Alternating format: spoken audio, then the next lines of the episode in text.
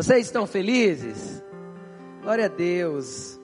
Como a Laine ministrou semana passada, a alegria do Senhor é a nossa força. Vocês estão fortes? Amém? Porque quando o Senhor está feliz com aquilo que nós fazemos, a força dele vem para nós. Amém? Louvado seja o nome do Senhor.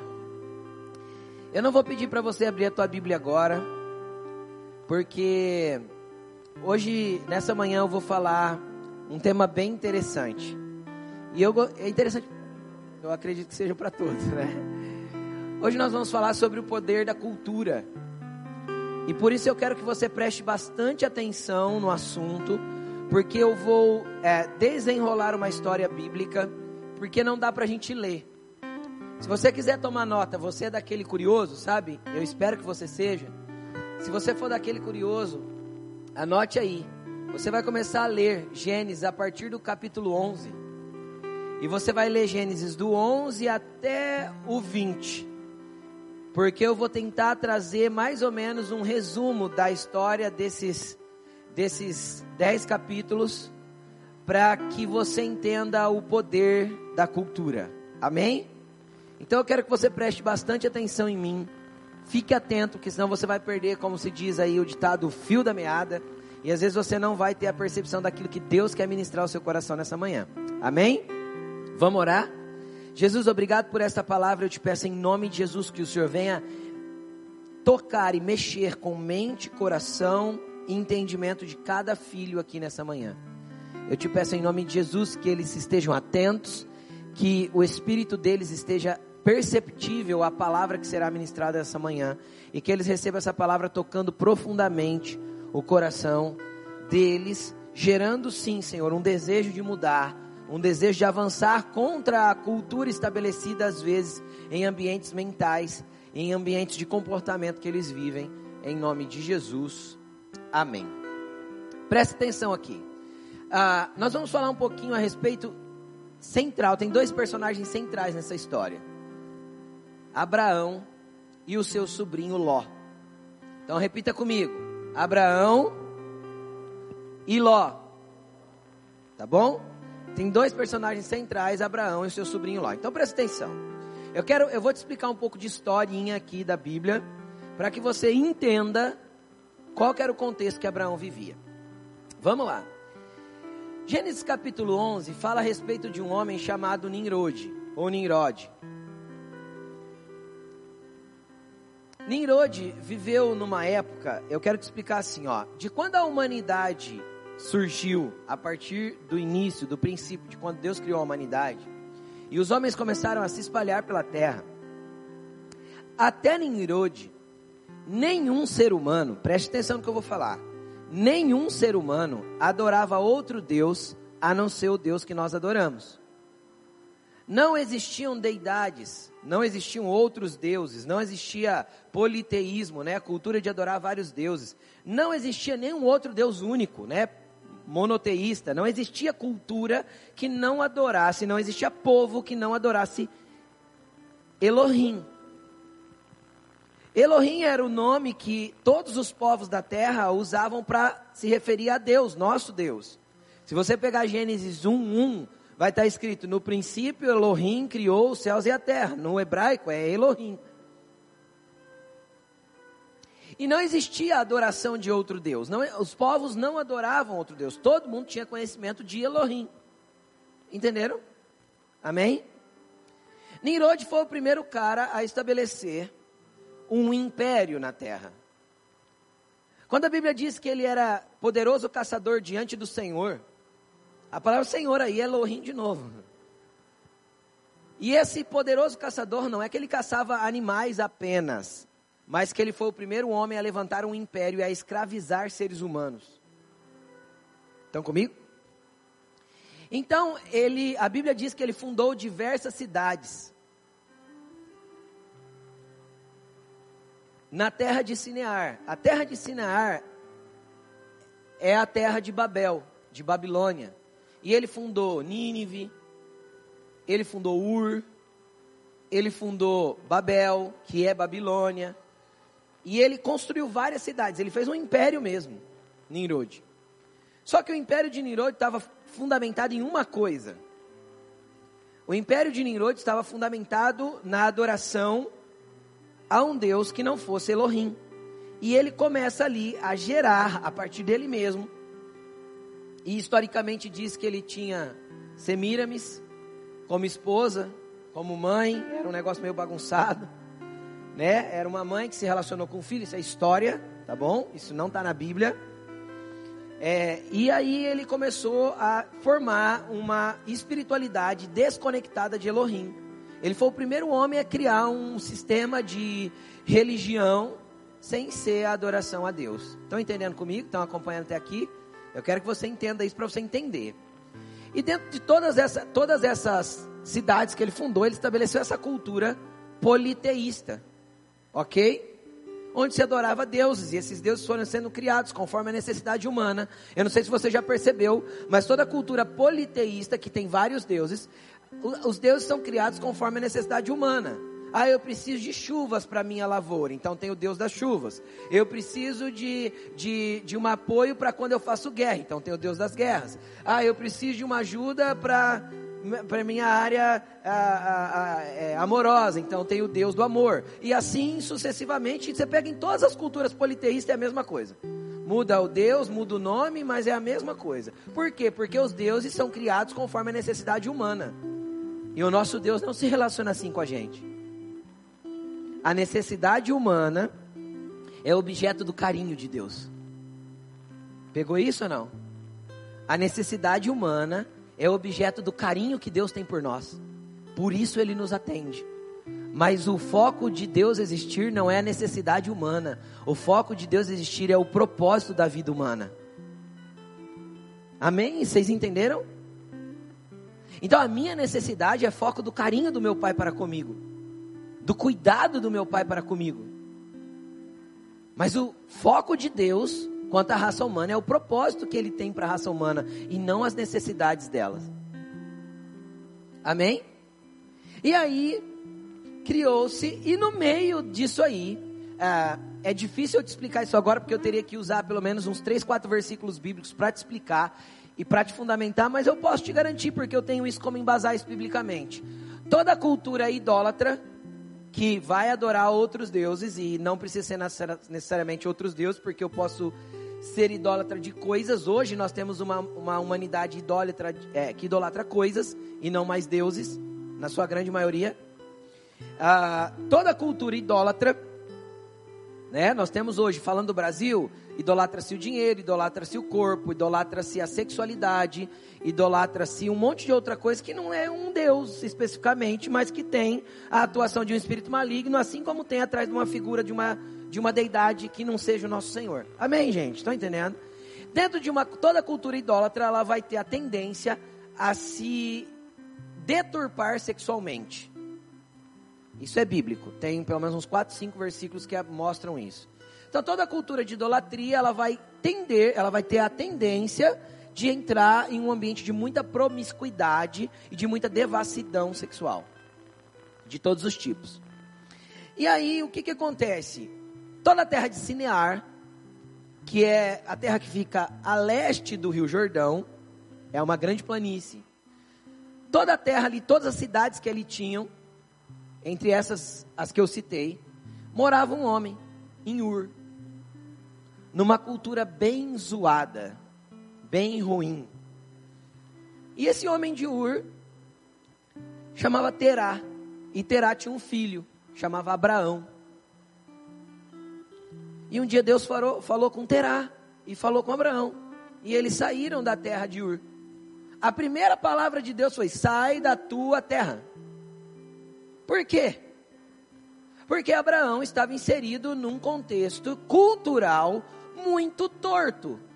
Só que ele era um cara íntegro e continuava servindo Elohim. Quem está entendendo o que eu estou falando? Então Deus, para poder suscitar uma linhagem com uma cultura diferente, entendem ou não?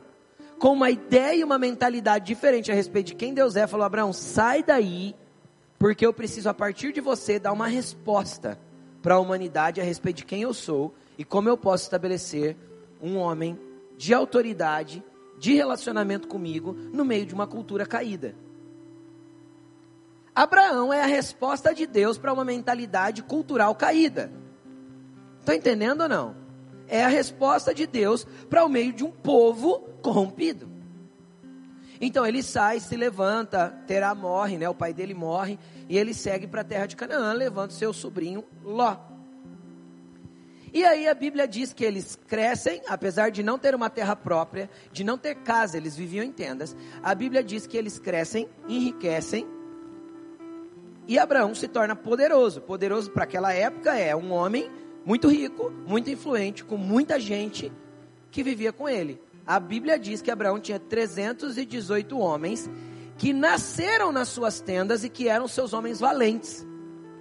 Consegue entender? Cara, se 318 homens nasceram ali, quantas pessoas tinham junto com ele? Consegue entender ou não? Funcionários, empregados, gente que cuidava das ovelhas, dos bois, dos pastos, disso, daquilo, de abrir poço, de não sei o que. Entende ou não? Era uma comitiva aí de 500, 600 pessoas assim, ó, brincando. Então, ele era o cara que era o patrão. Quem está entendendo o que eu estou falando? E ele não saiu rico de Ur. Ele foi prosperando. Entende? Conforme ele foi ouvindo a voz de Deus e tendo o direcionamento de Deus, se desligando de uma cultura corrompida, Deus foi abençoando ele naquilo que ele fazia, porque ele tinha a direção de Deus. Automaticamente, quem estava com ele também era abençoado. Ló, seu sobrinho, a Bíblia diz que ele multiplicou as suas tendas, ou seja, tinha gente trabalhando para ele também, e multiplicou seus rebanhos. E a terra já não podia comportar os dois juntos. Ou seja, havia pouco pasto para tanto gado. Quem está entendendo o que eu estou falando? Havia pouca água para tanta gente beber. Entendem? Havia pouco recurso de alimento para tantas pessoas juntas. Então, Deus dá uma orientação e eles se separam. E eles se separam. E a proposta de, de, de Abraão para Ló foi o seguinte: Ló, se você for para o norte, eu vou para o sul. Se você for para o leste, eu vou para o oeste. O lado que você escolher, eu escolho o lado oposto. Porque Abraão não estava preso ao lugar. Qual que era a palavra de Deus para Abraão? Sai da tua terra. Entenderam? Para a terra que eu te mostrarei. Deus ainda não tinha mostrado a terra, ele ainda estava peregrino. Quem entende o que eu estou falando? Então, cara, se você for para lá, eu vou para lá, porque eu não estou preso à cultura do lugar. Quem está entendendo o que eu estou falando? Eu não estou preso à estrutura de um lugar. Eu estou ligado à eternidade e aquilo que o meu pai quer, o que o meu pai me direcionar, eu faço. Então Abraão já tinha se desligado da cultura, da estrutura, do modelo de vida de Ur. Quem está entendendo o que eu estou dizendo? Abraão já tinha se desvencilhado daquela cultura corrompida da terra de Sinear, de Ur. Quando você lê na Bíblia Caldeus, você já leu Ur dos Caldeus? A terra de Sinear é a terra dos caldeus, tá bom? É, é o mesmo nome, que quem morava lá tinha esse, essa nomenclatura, tá bom? E aí, o que que acontece? Ele já tinha se desvencilhado, então para ele não importa. Primeiro, primeiro ensinamento que eu quero te dar nessa manhã. Se o teu pai está te direcionando, não são as estruturas que te prendem. Se você tem um direcionamento de Deus, não é o lugar, não é o emprego, não é o ambiente que te segura, que te prende. Você não está preso às questões humanas para se movimentar com aquilo que ele tem para você. Você precisa estar ligado ao direcionamento e à voz dele, porque para os lugares que ele te mandar, fazer o que você tem que fazer, você não está preso a situações humanas, a não ser que Deus tenha te plantado em algum lugar com a voz dele. Quem está entendendo o que eu estou falando? Se Deus disse para você, é aqui que você tem que ficar, então Ele te colocou em um lugar. Então você está preso ali enquanto a voz dele não te der outro comando. Quem está entendendo o que eu estou falando? Então nós não estamos, nós não podemos estar presos à cultura do que nós vivemos. Então a primeira coisa que eu tenho que te falar, você não está preso à cultura caída do Brasil. Eu vou repetir, você não está preso à cultura caída do Brasil. Você não está preso à malignidade dos homens que governam essa nação. Você não está preso ao sistema corrupto que rege essa nação. Não, você não pega nota fria, você não passa ninguém para trás, você não sonega impostos, porque você não é deste lugar culturalmente dizendo. Você tem uma nação e uma terra que não é aqui. Teu pai que te dirige não é daqui. Deus te estabeleceu em um outro lugar. Então você não anda conforme o modelo daqui, porque se ainda é o modelo daqui que te dirige, tua cultura ainda é Ur dos Caldeus, mas Deus quer te levar para um lugar que é dirigido por Ele. Nele. Cara, eu já vi cristão dizendo que se ele abrir uma empresa já propenso a sonegar, ele não vai subsistir. Eu vou te dizer, se você abre uma empresa propensa a fazer certo, determinada a agir direito, a emitir nota de tudo que você vende, a fazer aquilo que tem que ser feito, Deus vai te prosperar, porque você não vai depender da riqueza da terra. Não é a cultura do Brasil que vai mover o seu negócio. Não é a cultura que te estabeleceram que vai mover o seu negócio. Teu negócio não pode ter mentira, teu, teu, o que você faz não pode ter enganação, não pode passar as pessoas para trás, porque isso é a cultura, é o poder da cultura brasileira te levando a dar um jeitinho.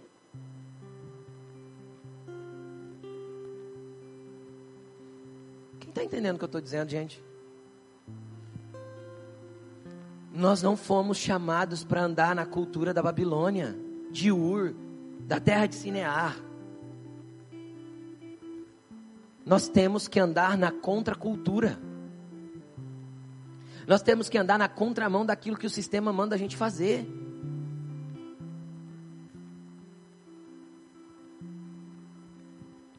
Deixa eu contar uma coisa para vocês, só para vocês entenderem.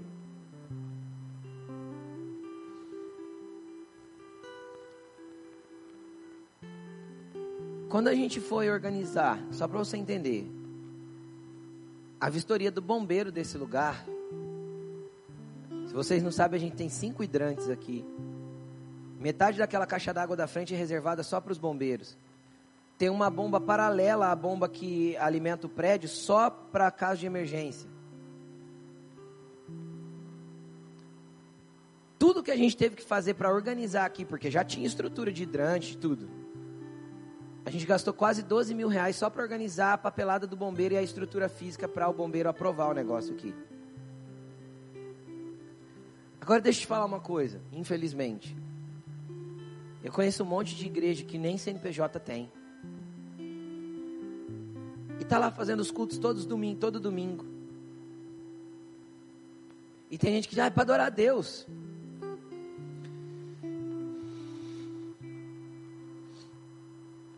Isso não existe. Não existe a gente querer andar com as coisas de Deus e se, diz, se dizer um homem ou uma mulher de Deus se a gente quer andar torto, gente. Quem aqui já se endividou alguma vez na vida? Eu já algumas. Todo mundo passa por momentos assim, sim ou não? Às vezes fugiu do teu controle, você não fez a conta certa, você errou no cálculo, você ou você foi imprudente mesmo. E entrou num estado de endividamento. Acontece. Qual é o papel de um cristão? Sentar com cada pessoa que a gente deve. Pedir prazo. Explicar qual foi a situação. Pedir desculpa. Perguntar se tem uma forma de pagar facilitada que encaixe no seu orçamento. Quem está entendendo o que eu estou dizendo? O papel do cristão é dar satisfação, é ser verdadeiro. O que é, é, o que não é, não é. E não ser caloteiro. Isso é a cultura de Babel, isso é a cultura de Cinear, essa cultura está errada. Cristão não pode pagar propininha para engenheiro para poder dar uma facilitadinha naquilo ou naquilo outro. Não pode. Não pode, gente, porque isso é a cultura de, da terra de Ur ainda. Isso não adora a Deus, isso é uma cultura que adora outros deuses.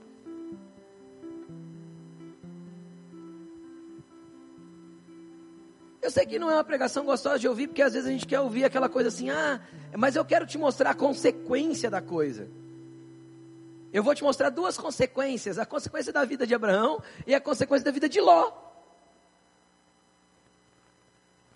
Então faça um voto com Deus. Eu vou andar íntegro. Pastor, mas você não tem ideia que jeito tá a minha vida. Vai longe para eu pôr a coisa em ordem. Vai longe no teu, na tua conta. No teu padrão de pensamento. no jeito natural e no jeitinho brasileiro vai longe, mas quando você resolver andar íntegro, dando satisfação, trabalhando para organizar a coisa, sendo transparente, sendo sincero, sabe o que Deus vai fazer? Vai mover o sobrenatural para você pagar de forma que você nunca imaginava, para você pôr ordem da coisa do jeito que você não imaginava fazer. É isso que Deus faz. Faça certo. Faça certo. Que jeito que a cultura brasileira faz? Ah, dá um jeitinho. Que jeito que eu vou fazer? Eu vou perguntar como que é o meio correto para se fazer. É nesse meio, que é nesse caminho que eu vou andar. Como que a lei manda fazer? Que jeito que é a coisa que tem que fazer? É assim que eu vou fazer. Aí o que, que aconteceu? Aconteceu, vamos voltar para a história. Aconteceu que não cabia e Abraão deu esse comando: ó, se for para lá, eu vou para cá, se for para ali, vou para lá. E aí Ló foi. E a Bíblia diz que Ló escolheu, ele ergueu os olhos e viu as campinas do Jordão. Ele foi para a beira do rio, lógico, na beira do rio tem irrigação, na beira do rio tem o quê? Pasto. Sabe o que sobrou para Abraão na região oposta? A região montanhosa de Israel. Mas vou te contar o que aconteceu com Ló, vamos para a cultura.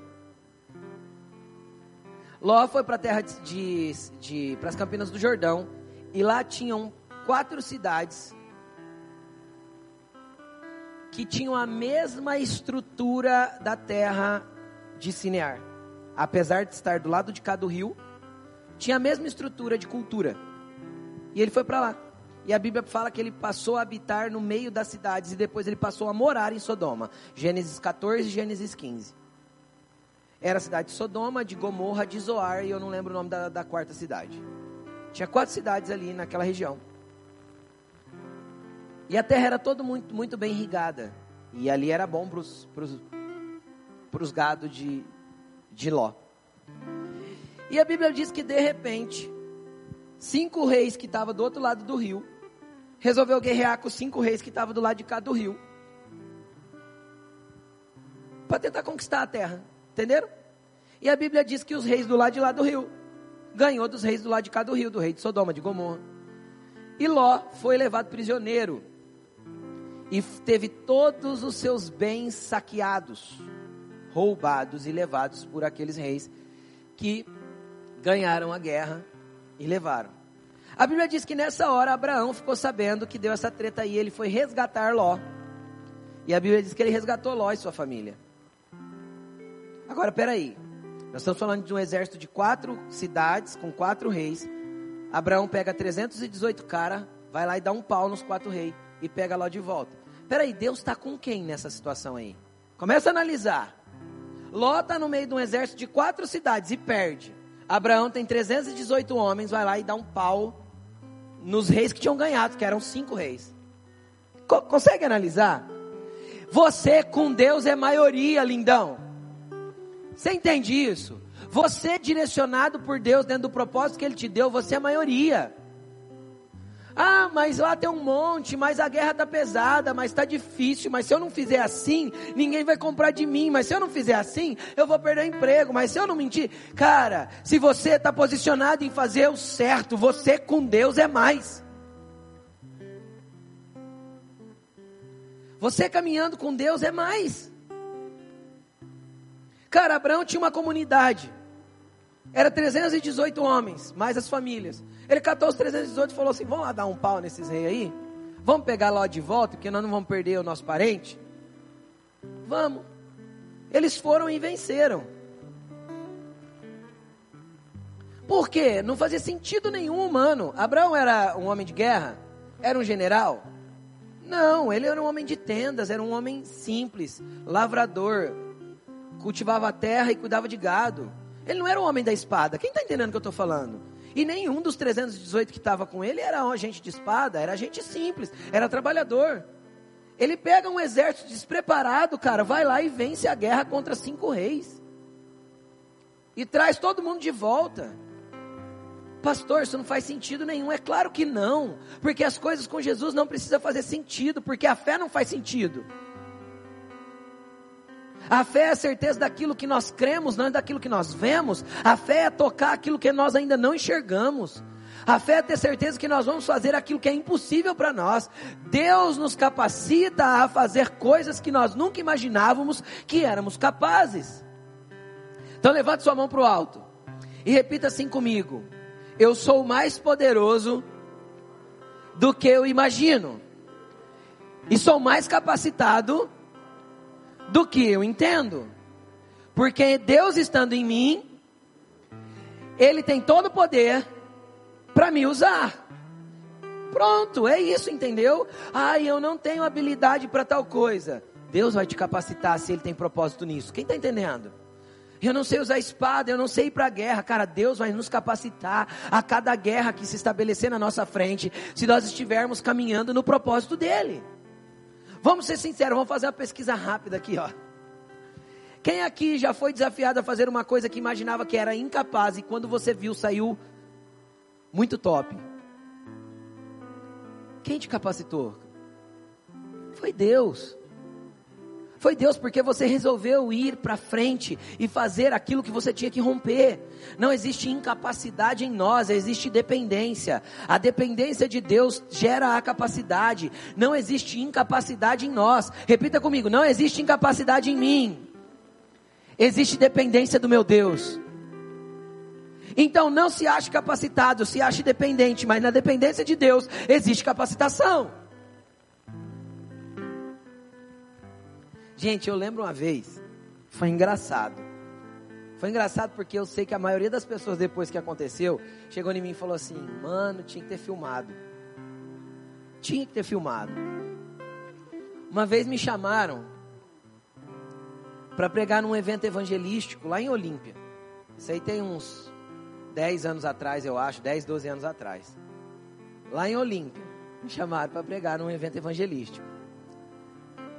Cara, e o evento evangelístico é, foi assim: é, tinha uma boate que tinha sido desativada, e a igreja pegou, alugou a, a, o espaço, que era a boate, e fez uma festa, mas chamou jovens é, da periferia de Olímpia e deu o convite gratuitamente, calotou que eles achavam que era uma balada. Chegou lá, a gente teve som, teve música, a galera dançou, a gente deixou eles, né? E depois a gente parou tudo, trancou a porta da boate e foi pregar Jesus para aquela molecada. E aí, a hora que eu vi quem estava na minha frente, mano, acho que o mais velho tinha uns 13 anos. E para falar na linguagem daquela molecada, eu não sabia. Eu comecei a suar. Eu falei, oh Deus do céu, o que, que eu vou falar para essa molecada?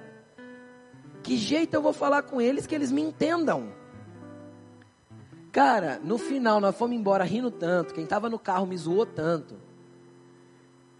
Que jeito você falou daquele jeito? Cara, não fui eu. Não fui eu. Ainda bem que naquela época os celulares não filmavam como filma hoje. Senão estava enrolado. Se tivesse a, a, a eu não lembro quem comentou comigo, mano, se teu pai vê você pregando assim, ele vai te deserdar. Mas o que que acontece? Eu nunca mais preguei daquele jeito.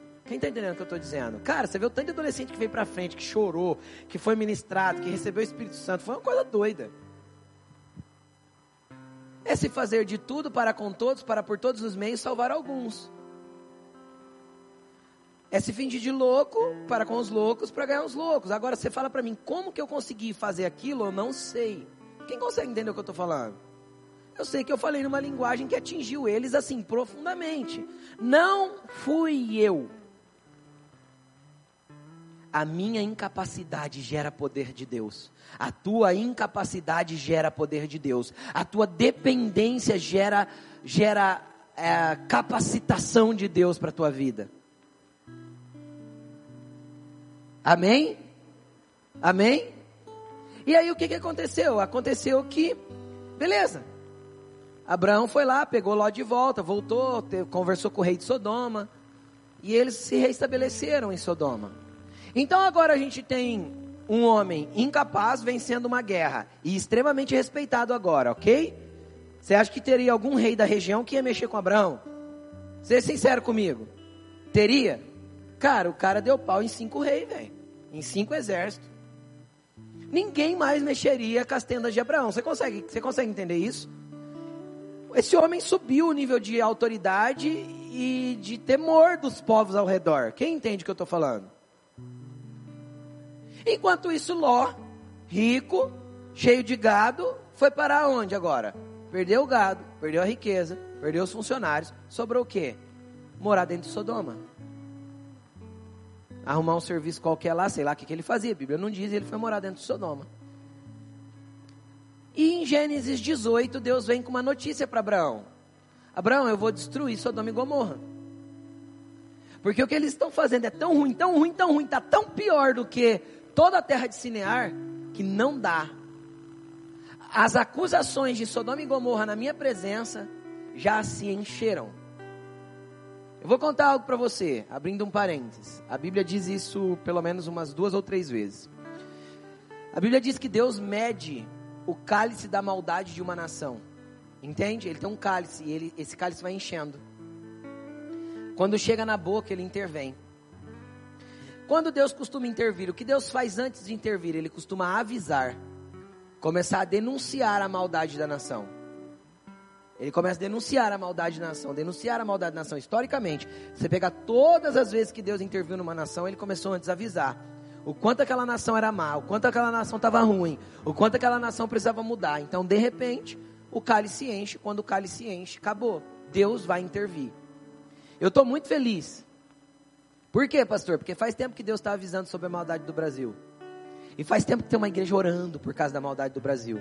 Então nós temos que permanecer orando. Porque enquanto tem justo orando, o cálice ainda não enche.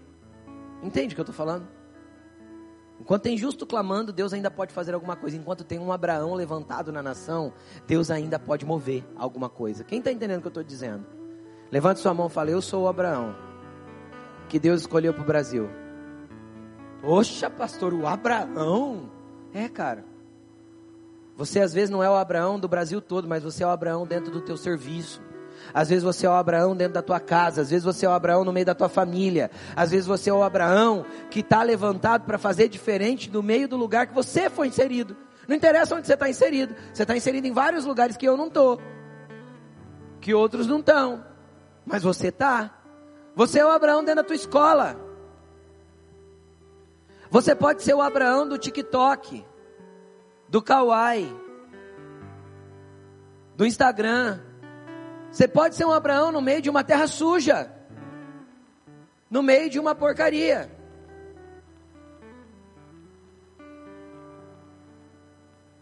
Você pode. Só que você tem que decidir ser e tem que ter orientação de Deus para ser. E quando Deus te orientar e você se sentir incapaz, então Ele vai te fazer ser. Quem está entendendo? Porque a capacitação vem dele. Aí o que, que aconteceu? Então Ló, que era um cara top, se tornou um nada. Abraão, que era um nada, se tornou top. Consegue entender o que Deus faz? Esse é o poder de uma cultura. Abraão ficou fora da cultura corrompida. Ló voltou a se envolver com a mesma cultura que ele tinha lá em Ur. Ele se encontrou em Sodoma. Quem entende o que eu estou falando? A Bíblia mostra que é claro que a cultura de Sodoma era igual para pior da de Ur. e ele passa a morar dentro da cidade. Agora, qual que é o problema disso? É porque Deus ia, ia, destruir a cidade? Não, porque antes de destruir a cidade, Deus foi em Abraão, Abraão orou e intercedeu por Ló, e Ló foi tirado de lá. Ló não foi destruído com a cidade. Agora, qual é o detalhe? O detalhe é que Ló tinha duas filhas. Repita comigo, duas filhas. Quantas filhas ele tinha? Duas filhas. E o problema é que ele deixou as duas filhas crescerem em qual cultura? Na cultura de Abraão, na cultura de Deus ou na cultura de Sodoma? Quando ele vai para Sodoma, a Bíblia não diz nem que ele tinha filhos, mas vamos imaginar que ele tinha. Elas eram recém-nascidas, pequenininhas, bebês. Quando ele sai de Sodoma, a Bíblia diz que elas já tinham é, namorados, homens prometidos em casamento. Não é bem namoro, porque a cultura da época não tinha namoro ela já ele já tinha genros prometidos em casamentos para suas filhas, ou seja, já eram meninas na sua adolescência dos 15 para frente, porque era mais ou menos a época que se casavam. 15, 16, 17. Então aquelas duas meninas cresceram numa cultura sodomita. E o que, que aquelas meninas viram conforme cresciam? viam aquilo que os nossos filhos e nós vemos nas redes sociais, na televisão, nas porcarias todas.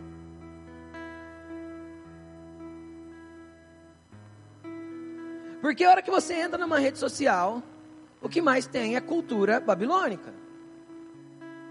De todo tipo.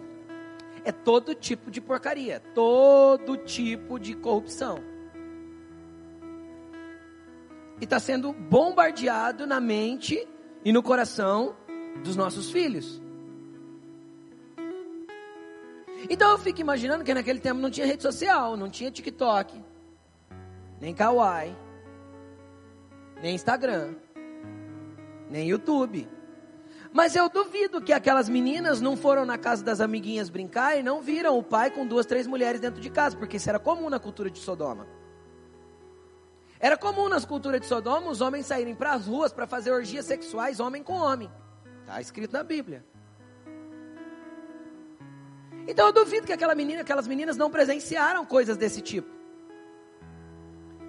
E aí o dia que Deus manda, Gênesis 19, por isso que eu falei para você ler todo o texto. O dia que Deus manda dois anjos tirar Ló daquela cultura, porque mais uma vez Deus ia intervir, e mais uma vez Ló precisou de ajuda e de resgate. Dois anjos vão lá, pela intercessão de Abraão. A Bíblia diz que os dois anjos estavam com figura humana, eles não receberam dois anjos de asa, não é isso, tá gente? Os anjos podem se transfigurar em pessoas como a gente, tá? Às vezes tem pessoas que cruzaram o nosso caminho que eram anjos, a gente nem sabe. Isso é verdade e é bíblico. Várias vezes isso aconteceu na Bíblia, não uma só. E aí aqueles dois anjos foram para a casa de, de, de Ló. E a hora que escureceu, a Bíblia diz que os homens da cidade vieram para a porta de Ló pedindo para pôr os dois anjos para fora. Eles não sabiam que eram anjos, eles pensavam que eram homens, porque eles queriam ter relacionamento sexual ou homossexual com aqueles homens.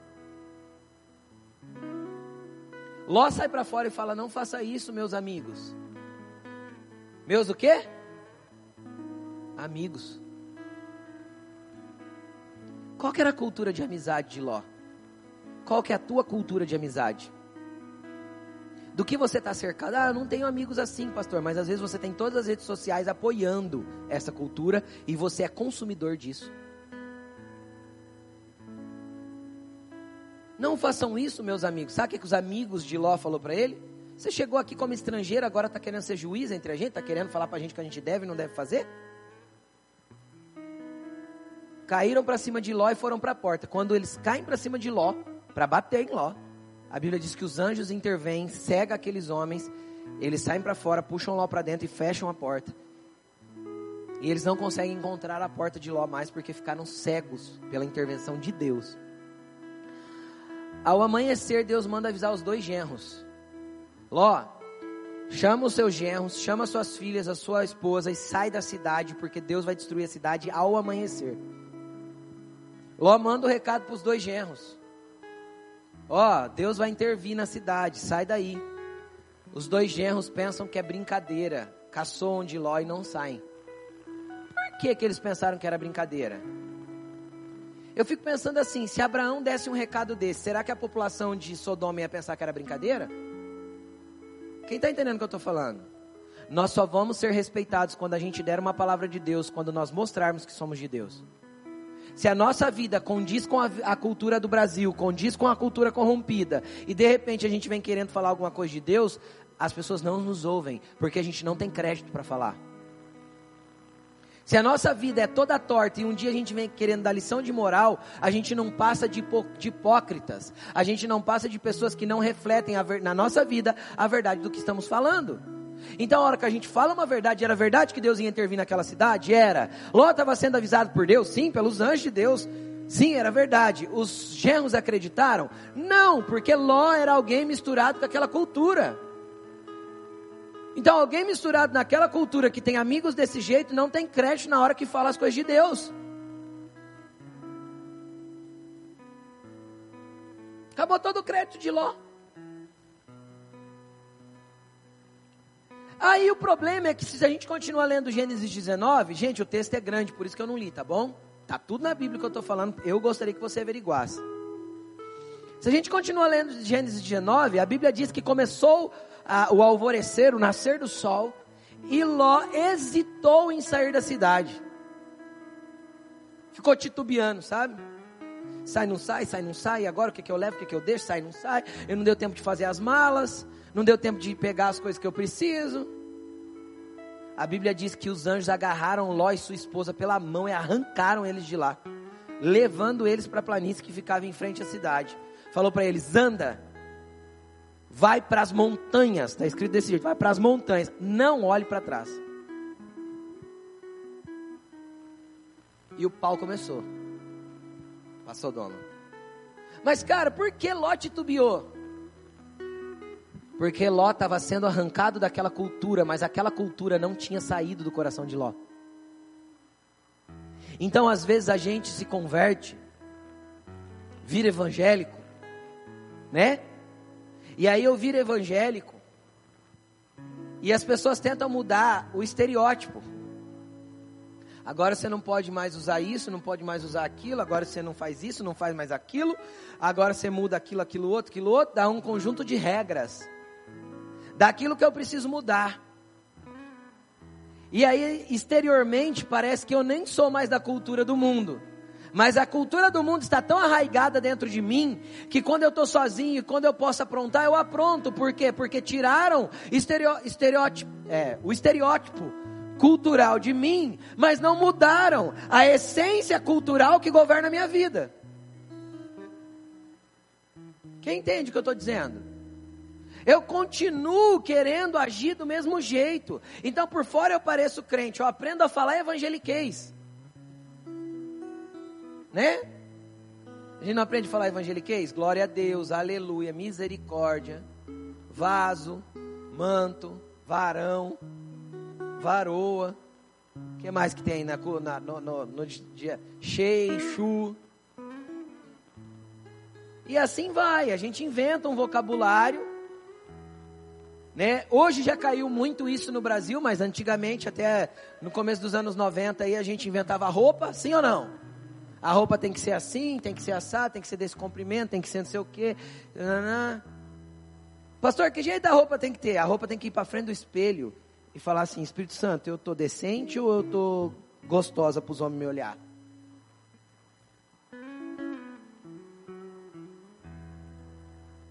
É assim que você tem que perguntar para o Espírito Santo. É desse jeito. Então, é, a gente muda às vezes o estereótipo, diz o que tem que usar, o que tem que vestir, o que pode e não pode fazer, se pode ter tatuagem, se não pode ter tatuagem, se pode beber, se não pode beber. Ah, sabe o que você deve? Agora não é que você pode, você deve se relacionar com Jesus.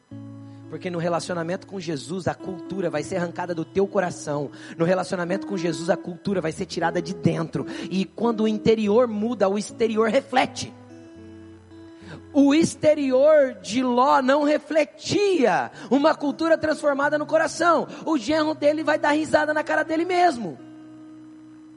Entendeu? Mas quando o teu interior reflete a cultura do céu, reflete a cultura do teu pai, o teu exterior vai mostrar isso. Pastor, tem um monte de gente que vem na igreja, que misericórdia, a roupa que vem.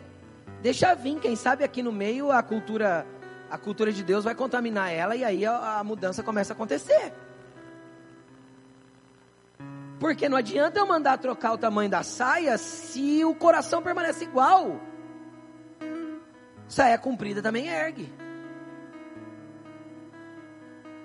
Quem está entendendo o que eu estou dizendo, gente? Agora, tem uma coisa: você pode frequentar a igreja a vida inteira e continuar. Ló cria em Deus. Ló nunca deixou de crer em Deus. Só que ele hesitou em sair de, de, de Sodoma. E os anjos tiveram que tirar. Eu vou para a última parte da mensagem, gente. Última parte da mensagem para a gente finalizar. Tem, tem conteúdo para falar aqui. Meu Deus do céu, é poderoso isso aqui. Mas vamos lá, ele sai da cidade e aí o anjo dá um comando. Vai para as montanhas. Sabe o que ele pede para o anjo? Ele pede assim para o anjo. Ah, então, tem uma cidade aqui pertinho chama, chama Zoar. É, Zoar, a palavra Zoar significa pequena. E era uma cidadezinha mesmo. É, é tão perto que eu consigo correr até lá. Eu posso ir para lá porque se eu for para as montanhas, ah, eu tenho medo lá nas montanhas. E o anjo fala assim: tudo bem, vai. A cidade da qual você se refere não será destruída. Cara, Zoar foi poupada porque Ló foi para lá. Porque ia ser destruído junto, porque estava na mesma região ali das quatro cidades que eu falei. E ele vai para Zoar, descumprindo a ordem do anjo. Quem aqui já tentou negociar com Deus? Quem já tentou negociar? Deus te pediu uma coisa, você tentou entrar em negociação com ele. Deixa eu te explicar uma coisa: Deus não muda de ideia. Existe uma diferença muito grande entre a vontade de Deus e a vontade permissiva de Deus. O que é a vontade de Deus? A vontade de Deus é que Ló fosse para as montanhas. Qual foi a permissão de Deus para Ló? Pode ir para Zoar. Era a vontade de Deus? Não, era uma permissão de Deus. Este é um grande problema. Porque às vezes a gente se move para um lugar que Deus permitiu, mas não é o lugar que Deus gostaríamos que estivéssemos. Que Deus gostaria que estivéssemos. Que que isso acontece? Acontece que ali na frente você terá que se movimentar para o lugar que Deus te mandou. Porque Deus não muda de ideia. Deus não está em negociação. Deus não errou no comando. Deus não errou na voz que Ele te falou no teu ouvido, na direção que Ele te deu. Quem está entendendo o que eu estou dizendo? Deus não volta atrás. Quem aqui já recebeu uma palavra profética e você creu na época e faz tanto tempo que você já nem crê mais ou você acha assim, ah, pastor, eu acho difícil acontecer. Ser sincero, que está muito longe. Cara, Deus não mudou de ideia. Eu vou repetir, Deus não mudou de ideia. A ideia de Deus permanece sendo a mesma. Foi nós que escolhemos Zoar ao invés de escolher as montanhas. Deus só está esperando o tempo certo para te direcionar para o lugar que Ele quer você, fazendo o que Ele quer que você faça.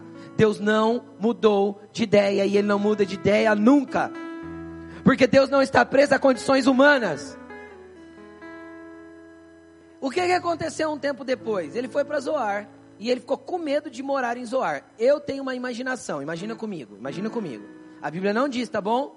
Então vem comigo na imaginação do pastor. Eu posso criar uma parábola dentro da história, não posso? Jesus criava? Então vamos lá. Imagina comigo. Você tem quatro reis aliados, quatro cidades que são aliadas. Três cai fogo e enxofre são destruídas. Fica só uma, pequena. Zoar. Aí você é o único habitante de Sodoma que sabia da treta que ia acontecer e não avisou ninguém. Você acha que ficou bom para Ló na cidade de Zoar? Consegue entender ou não? Você acha que os habitantes de Zoar não começaram a perguntar: peraí, por que você saiu antes do negócio cair? Por que só você? Consegue entender ou não? É, pelo menos é a minha imaginação aqui. Que ele chegou lá, e os habitantes sabendo que ele era estrangeiro, que era uma cidade pequena. Peraí, você é de Sodoma. Sodoma nós acabamos de ver ali, subiu fumaça. A Bíblia diz que subiu uma coluna de fumaça que foi vista de longe. Abraão viu a coluna de fumaça de longe. Todo mundo viu a destruição de Sodoma, de Gomorra. Tá, e aí você é o único habitante que escapou. Você sabia? Por que você não avisou ninguém? Consegue entender ou não? Na minha opinião, minha opinião, eu acredito que começou a ficar estreito para Ló dentro de Zoar. A mulher dele não chegou lá, né? A mulher dele gostava tanto de Sodoma que olhou para trás, virou uma estátua de sal e Deus matou ela ali mesmo porque não tinha jeito. A mulher era Gostava de Ur mesmo, gostava da porcaria. Aí o que, que aconteceu? A Bíblia diz que ele passou a habitar nas montanhas. Onde o anjo tinha mandado ele ir, infeliz. Se Deus mandou, querido, se Deus falou, vai para a direção do que ele falou. Receber algumas permissões é só atraso no caminho. Agora, sabe com que que Ló saiu de Sodoma? com uma mão na frente e outra atrás. Não é assim que diz o ditado? Peraí, ele foi para lá como mesmo? Rico, poderoso, cheio de funcionários, cheio, cheio de ovelha, de gado. Ô cara! E saiu de lá com o quê? Com nada. Enquanto isso, Abraão, que ficou na cultura de Deus, na direção de Deus, na voz de Deus, e não se misturou com a cultura daquela terra, o que, que aconteceu com Abraão? Você vai ver algumas vezes a Bíblia dizer assim: ele se tornava cada vez mais rico e mais poderoso na terra. O que, que você quer viver? O que, que você quer viver com Deus? E aí na montanha, o que, que aconteceu? Aconteceu que ele tinha duas filhas que foram criadas numa cultura corrompida. Lembra? Aí, um dia, Ló, lógico que ele tinha que sobreviver ali. Com certeza ele foi plantar, foi colher, foi ter as coisas para poder viver, né, gente? Ninguém vive na montanha de vento, né? Então ele foi trabalhar, foi plantar, foi colher, foi ajeitar as coisas. E a Bíblia diz que ele fez vinho e se embriagou e ficou trolladão, bebão. E a Bíblia diz que as duas irmãs fizeram um acordo. A mais velha chegou na mais nova e falou assim: Olha, nessa região que a gente mora, não tem homem. Nós vamos casar com quem? Quem vão ser os descendentes do nosso, do nosso pai? Que aqui, isso era muito importante para a época, muito importante. Um homem ter descendência. Vamos fazer o seguinte: vamos deixar nosso pai bebão. E aí eu vou, me deito com ele. E depois no outro dia nós faz de novo entra você. E as filhas transaram com o próprio pai. Por que elas tiveram essa atitude? Porque em Sodoma era cultural. Na cultura de Deus, não. Mas na cultura de Sodoma, tudo bem.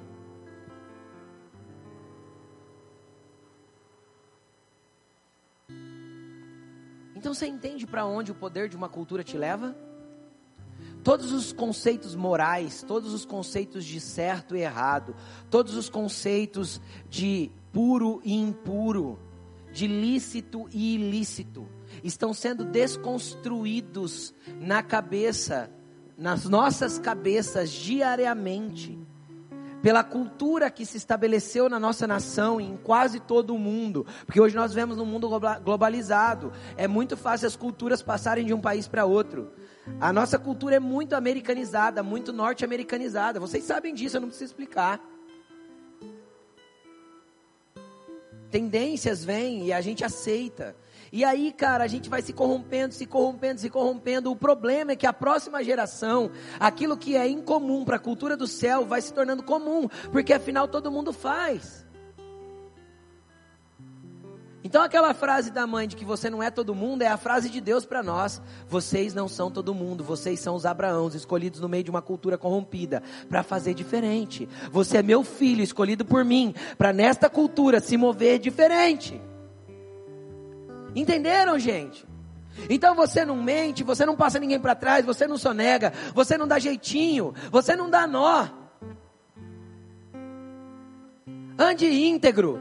E as suas palavras vão ter peso e poder, porque quando você falar, as pessoas vão dizer, cara, não tem como não acreditar. Porque o que é, é. Eu gostaria que colocasse para mim um versículo 1 Reis 11, 7. 1 Reis, capítulo 11. Se não, né, gente, pregar uma pregação inteira sem ler a Bíblia, né? Não vai parecer nem que eu sou pastor desse jeito. 1 Reis 11, 7. A gente vai falar de Salomão. Sabe quantos anos, anos se passaram de Ló até Salomão? Mais ou menos uns mil anos. Estou falando de dois anos, nem de cem anos. Estou falando de mil anos. Foram 400 anos que eles ficaram no Egito, 450 anos. Mais 40 anos no deserto, mais 400 anos do período dos juízes, mais o, a, a, o reinado de Saúl, de Davi para chegar ao de Salomão. Faz a conta, você vai ver que dá quase mil anos. Sim? Fizeram comigo? 400, 400, 800, mais um pouco antes, porque Ló teve um pouco antes deles ir para o Egito, mais o reinado de Saúl, de Salomão, mil, mil e poucos anos, quase mil. Olha isso aqui. No monte que fica a leste de Jerusalém, Salomão construiu um altar para Camus, o repugnante deus de Moabe, e para Moloque, o repugnante deus dos Amonitas. Deixa o versículo aí. Presta atenção. Sabe quem foram, foram os dois filhos de Ló com as suas duas filhas? Um chamava Moabe, o outro chamava Amon. As duas engravidaram do próprio pai. Um foi pai dos Amonitas Amon, e o outro foi pai dos Moabitas, Moabe. O povo que eles geraram criaram dois deuses em específicos. Eu não vou entrar na, no que Camus era, mas eu quero falar um pouquinho a respeito de Moloque. Sabe o que, era Moloque? O deus do neto de Ló. Ele só aceitava sacrifício de criança. Para você sacrificar a Moloque, tinha que ser o seu próprio filho. Por quê? Porque a ideia de Satanás sempre foi matar a próxima geração. A ideia do cão sempre foi matar a próxima geração. Então, como que ele mata a próxima geração? É aparecendo um diabo com um tridente, com um rabo pontudo e falando: Ah, eu vou te matar. Não, é criando uma cultura que quebra valores e princípios. E numa cultura te leva a criar deidades. E eu não preciso ter especificamente um Deus. Como eu disse, que vai idolatrar coisas que não são o Senhor e que vai viver numa cultura corrompida que não é Deus. Quem está entendendo o que eu estou falando? Isso vai matar, vai criar deuses que engolem as crianças e que só aceitam derramamento de sangue delas. O poder de uma cultura é matar a próxima geração. Nunca foi diferente.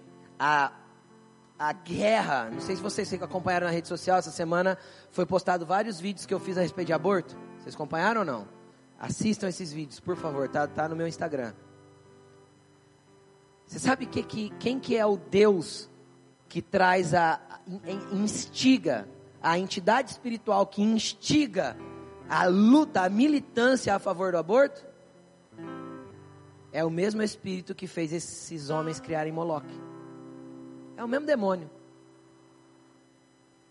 Porque a intenção é a mesma. Assassina a criança. Porque quem mata uma criança mata um propósito. Tudo isso por causa do poder de uma cultura. Então entenda uma coisa, a cultura é muito poderosa. E a palavra cultura, se você pegar a etimologia da palavra, significa aquilo ao qual se presta culto. Isso é cultura. Uma cultura é formada com a base geral do que uma, do que uma sociedade presta culto. Então a gente entende que prestar culto não é se prostrar só diante de um Deus. Prestar culto é fazer de, um, de uma ideia algo que eu possa militar, enfatizar, fazer crescer e aderir mais pessoas. Isso é prestar culto, embora não tenha nome de religião. Quem está entendendo o que eu estou falando? Então, eu mostrei para vocês onde foi parar a cultura de Ló. E onde foi parar a cultura de Abraão. Deixa eu te contar onde foi parar a cultura de Abraão. Você conhece Jesus Cristo? É descendente de Abraão. Entendeu? Então de Abraão veio Jesus. Quando Deus disse para ele em Gênesis capítulo 12, ó, em você será abençoado todas as famílias da terra, ele não estava falando de Abraão, ele estava falando de Cristo, que sairia da descendência de Abraão. Uma vez eu vi um estudo, é a última coisa mesmo que eu vou falar, tá bom? Uma vez eu vi um estudo, fica de pé para parecer que está acabando, vai gente, fica em pé aí comigo. Uma vez eu li num livro um estudo, eu não lembro que livro que é, tá bom gente? É, que mostra poder do, do, o poder da cultura familiar. Presta atenção nisso aqui. Um instituto americano se preocupou em pesquisar é, os descendentes de dois homens. Agora eu não lembro qual homem de Deus que era. Eu não lembro se era. Eu acho que era Deli Moody. Eu não tenho certeza. Mas pegaram os descendentes de um homem de Deus e pegaram um descendente, os descendentes de um homem que na mesma época desse homem de Deus, lá no, no começo do século, no final do século XVIII, é, no final do século XIX, acho que é, 18, não me lembro. É, eles viviam, viviam na mesma época, entenderam? Esses dois homens. Um era um homem de Deus, pregador, famoso e tal. O outro era um daqueles ladrões que a gente vê no filme de Bang Bang, que vivia no oeste, assaltava cidades, fazia aquelas, aquelas atrocidades né? Pega lá nos Estados Unidos, pegaram esses dois. E, e essa, esse instituto é, foi estudar a descendência dos dois. Primeiro, o homem de Deus tinha quase 800 descendentes. O bandido tinha 200 e pouco. Por quê? Porque Moloque matou o resto. Estão entendendo ou não? Moloque matou o resto. O homem de Deus tinha entre os seus descendentes políticos influentes, homens empresários ricos e até os mais simples eram pessoas muito bem-sucedidas. Até as pessoas de menos condição social e de menos importância e relevância eram pessoas bem-sucedidas. Já na linhagem daquele outro homem, que era bandido, tinha, eles não, eu não lembro agora certinho, tá gente? Mas tipo assim, tinha mais de 50 presos. Tinha um monte de gente que já tinha sido condenado e estava solto porque já pagou a sua pena. E eram raras as exceções de quem tinha se dado bem na vida. O que, que isso significa? Significa que o que nós plantamos hoje vai ecoar para as nossas gerações. Ou nós rompemos a maldição do que os, os nossos antepassados fizeram, e estabelecemos uma vida nova, que é para que a partir de nós, nós venhamos a conduzir o novo, isso chama remissão. Jesus nos redimiu, e nos remiu e nos perdoou de todo o nosso pecado, então daqui para frente, as nossas gerações não vão colher o que os nossos antepassados plantaram, porque Jesus parou tudo na remissão que Ele deu para as nossas vidas. Quem crê nisso?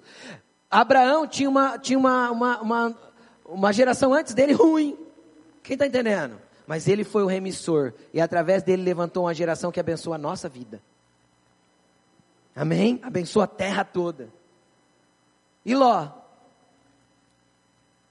Os descendentes de Ló ainda gritam pró-aborto. Entende ou não o que eu estou falando? É o mesmo espírito maligno. O poder de uma cultura pode mudar a história de uma pessoa.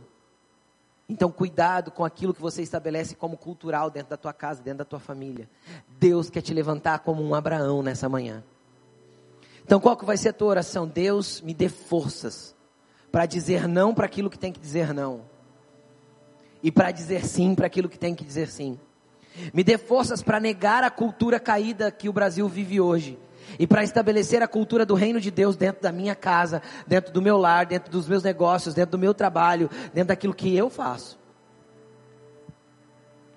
Comece a falar com Jesus. Lembra que eu falei que muitas coisas nós somos incapazes, você pode se sentir incapaz agora de mudar uma cultura, mas deixa eu te falar, a tua capacitação não vem de você. A tua capacitação vem do Senhor. Ele é aquele que te capacita. Você é filho escolhido de Deus. Ele é o teu capacitador. Então busque essa capacitação agora. Para que você viva o novo de Deus, para que você viva algo novo nele.